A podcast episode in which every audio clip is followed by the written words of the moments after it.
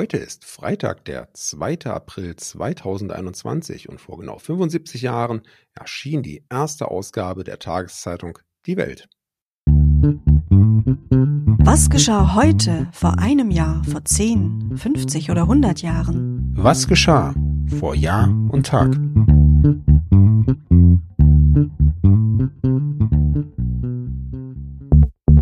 Vor einem Jahr. Weltweit zählte man am 2. April 2020 mehr als eine Million nachgewiesene Coronavirus-Infektionen. Am selben Tag erreichten Meldungen die Öffentlichkeit, wonach sich das Virus schon Anfang Februar im österreichischen Skiort Ischgl ausgebreitet habe. Tirol stand fortan wegen seines Krisenmanagements in der Kritik.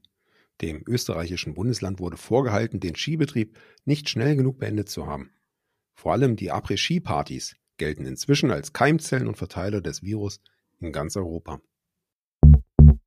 Vor zehn Jahren. 2285 klingt nach einer ganzen Menge, insbesondere wenn es sich um radioaktive Brennelementkugeln handelt.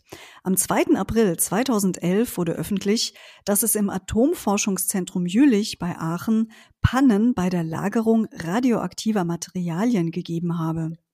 So waren der nordrhein-westfälischen Landesregierung eben diese 2285 Brennelementkugeln abhanden gekommen. Offenbar war das Material im niedersächsischen Forschungsbergwerk Asse gelandet. Genau ließ sich das aber nicht nachvollziehen, weil die in der Asse eingelagerten Mengen nicht bekannt waren. Vor 25 Jahren. Heute vor 25 Jahren starb der Zoologe und Hochschullehrer Karl Gößwald.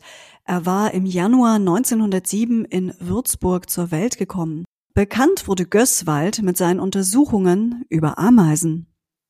Er sprach sich für den Einsatz von Waldameisen aus, um die Widerstandskraft von Wäldern gegenüber forstschädlichen Insekten zu erhöhen. Gößwald gründete das Institut für angewandte Zoologie der Julius-Maximilians-Universität Würzburg und gab die Fachzeitschrift Waldhygiene heraus. Vor 50 Jahren ein bekanntes Geburtstagskind haben wir heute zu vermelden. Heute vor 50 Jahren geboren ist der Fernsehmoderator und Entertainer Elton. Sein bürgerlicher Name ist Alexander Duschat. Ja, er wurde am 2. April 1971 in West-Berlin geboren und sein Künstlername Elton ist offenbar auf seine Ähnlichkeit mit Elton John in jungen Jahren zurückzuführen. Bekannt gemacht hatte ihn sein Einsatz als Showpraktikant bei TV Total mit Stefan Raab. Später war er bei den Quizformaten Blamieren oder Kassieren und Schlag den Raab als Moderator tätig. Seit 2010 moderiert Elton die Kinderspielshow 1, 2 oder 3. Vor 75 Jahren. Ja, in dieser Nachkriegszeit sind ja einige Zeitungsformate gestartet. Vor kurzem hatten wir mal das Jubiläum der Zeit und jetzt hast du das Jubiläum der Welt zu vermelden, Sebastian.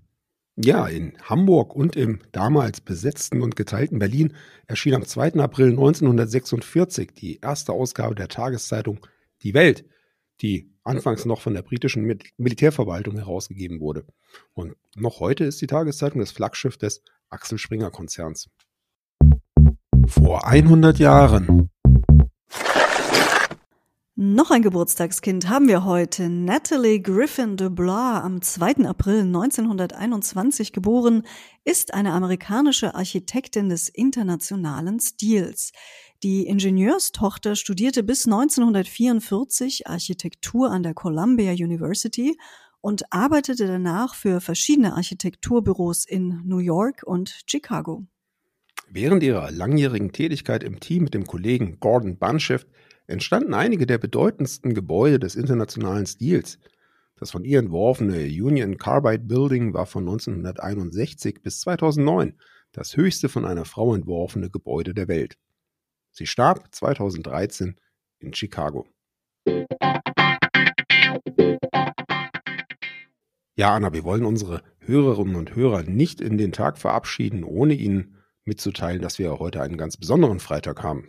Ja, sogar zwei besondere, wenn man so will. Zum einen ist natürlich Karfreitag, das wissen die meisten, weil es ein Feiertag ist.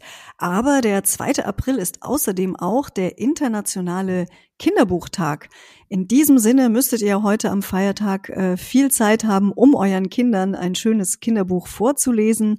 Damit wünschen wir euch viel Spaß und sagen Tschüss bis morgen. Sebastian. Und Anna. Der Podcast vor Jahr und Tag erscheint täglich neu. Produktion tonbildschau.de Dr. Anna Kugli und Sebastian Seibel GBR. Mit uns können Sie sich hören und sehen lassen.